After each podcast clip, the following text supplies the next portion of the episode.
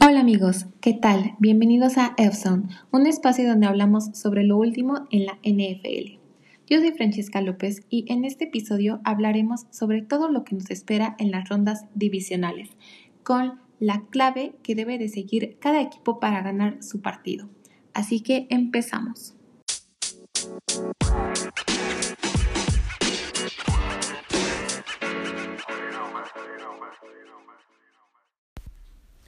Empezando con los Rams.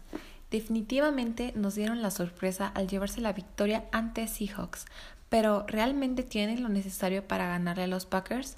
La clave para que los Rams puedan ganar este duelo será su defensa, ya que es la número uno en toda la NFL esta temporada. Interceptaron 14 veces y provocaron 12 fumbles. Será una cacería entre los dos Aarons. Aaron Donald ocupa el puesto número 2 de capturas a quarterback con un promedio de 13.5.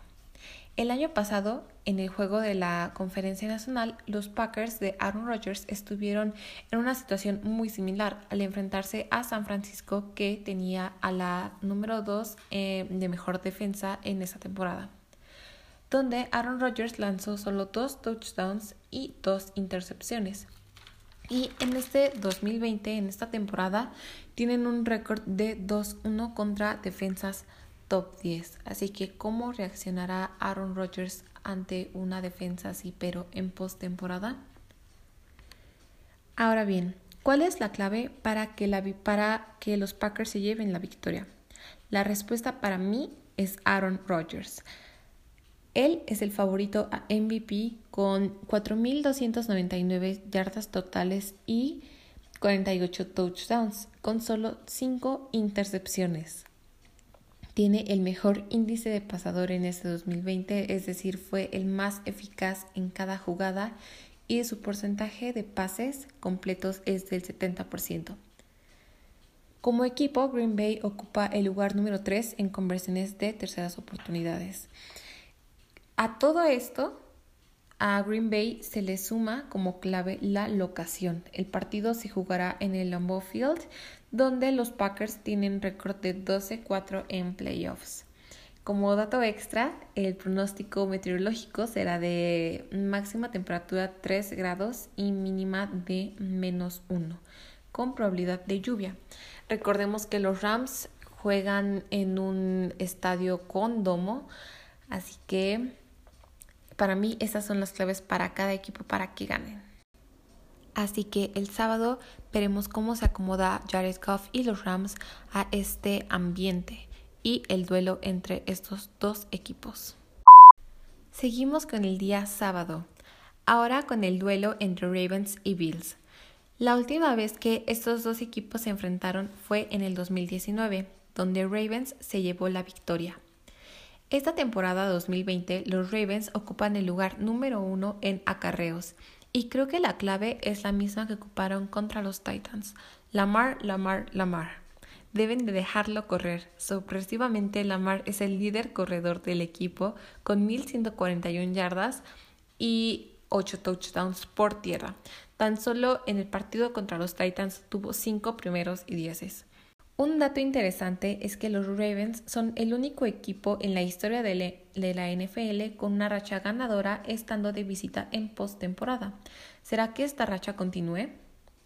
En la otra cara de la moneda tenemos a los Bills, que no ganaban un partido de playoffs desde 1995. Su ofensa ocupa el lugar número 2 y en pases el número 3, y con buena razón, ya que Josh Allen es otro fuerte candidato a MVP con 37 touchdowns y solo 10 intercepciones. Desde la semana 8 han anotado más de 24 puntos con una sola derrota. Para Bills, la clave también será su mariscal de campo, con la diferencia que Allen deberá explotar su brazo. Tiene récord ganador de 5-0 contra defensas top 10. Recordemos que eh, los Ravens tienen el número 7 en este ámbito. Una gran ventaja y herramienta a explotar es Stephon Diggs, ya que él tiene una gran experiencia de tres años en postemporada con los vikingos de Minnesota. Diggs tiene 187 recepciones y 9 touchdowns. Ahora vamos con los partidos del domingo. Empezando en la conferencia americana, tenemos a los actuales campeones, los jefes de Kansas City. Son los número uno en ofensa y en pases. Mahomes ha tenido una temporada increíble con 4.740 yardas, 38 touchdowns y solo 5 intercepciones. Su ala cerrada, Travis Kelsey, es el líder receptor del equipo con 103 recepciones, 1.416 yardas y 11 touchdowns. Los Chiefs tienen todo para ganar este partido.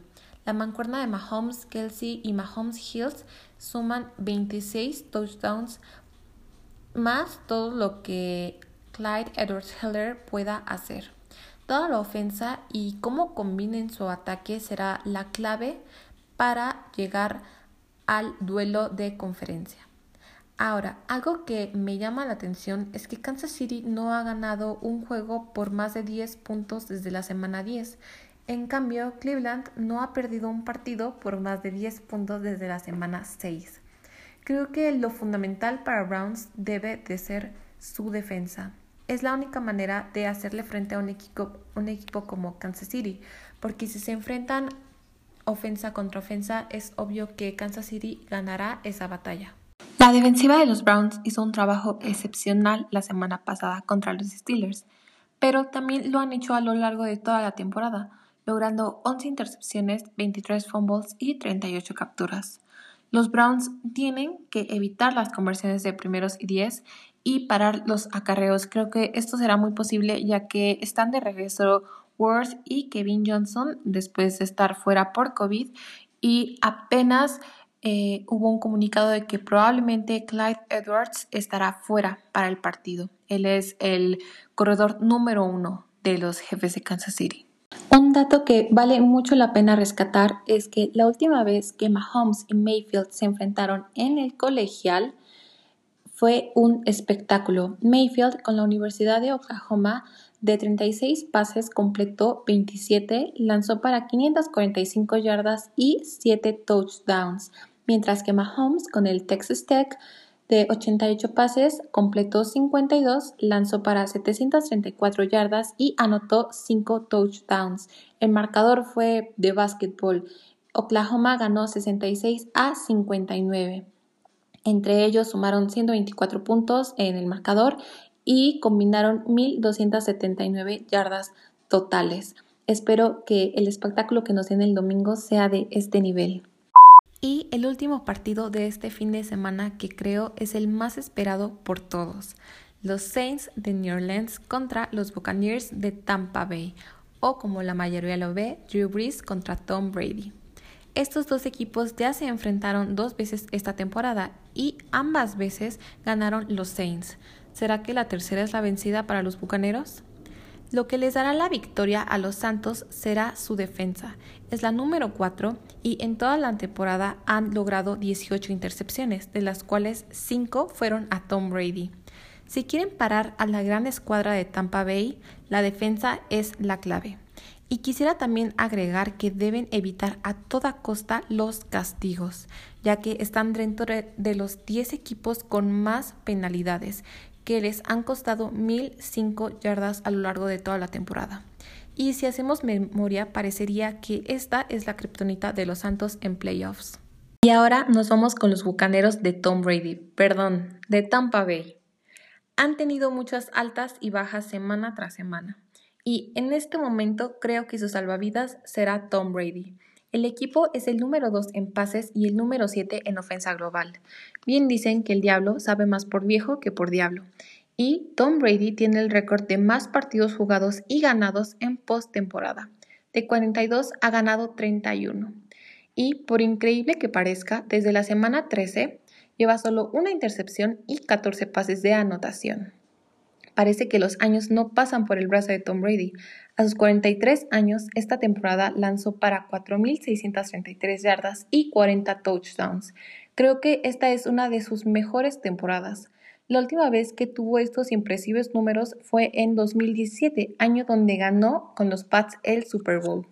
¿Será que se repita la historia, pero ahora con los Bucaneros de Tampa Bay? Como dato curioso de este encuentro que será histórico, quiero agregar que Breeze y Tom Brady suman 85 años. También entre ellos suman 159.560 yardas y 1.152 touchdowns. ¿Acaso será la última vez que tengamos el privilegio de ver a Breeze contra Brady? Para mí esas son las claves que cada equipo debe de seguir si quiere avanzar al final de la conferencia. Espero que este fin de semana lo disfruten, se diviertan porque sin duda será un fin de semana histórico. Recuerden que en la aplicación de Anchor me pueden dejar un mensaje de voz para que compartamos opiniones. Yo soy Francesca López, muchas gracias por escuchar y recuerden que si les gustó lo compartan. Nos escuchamos en el próximo episodio.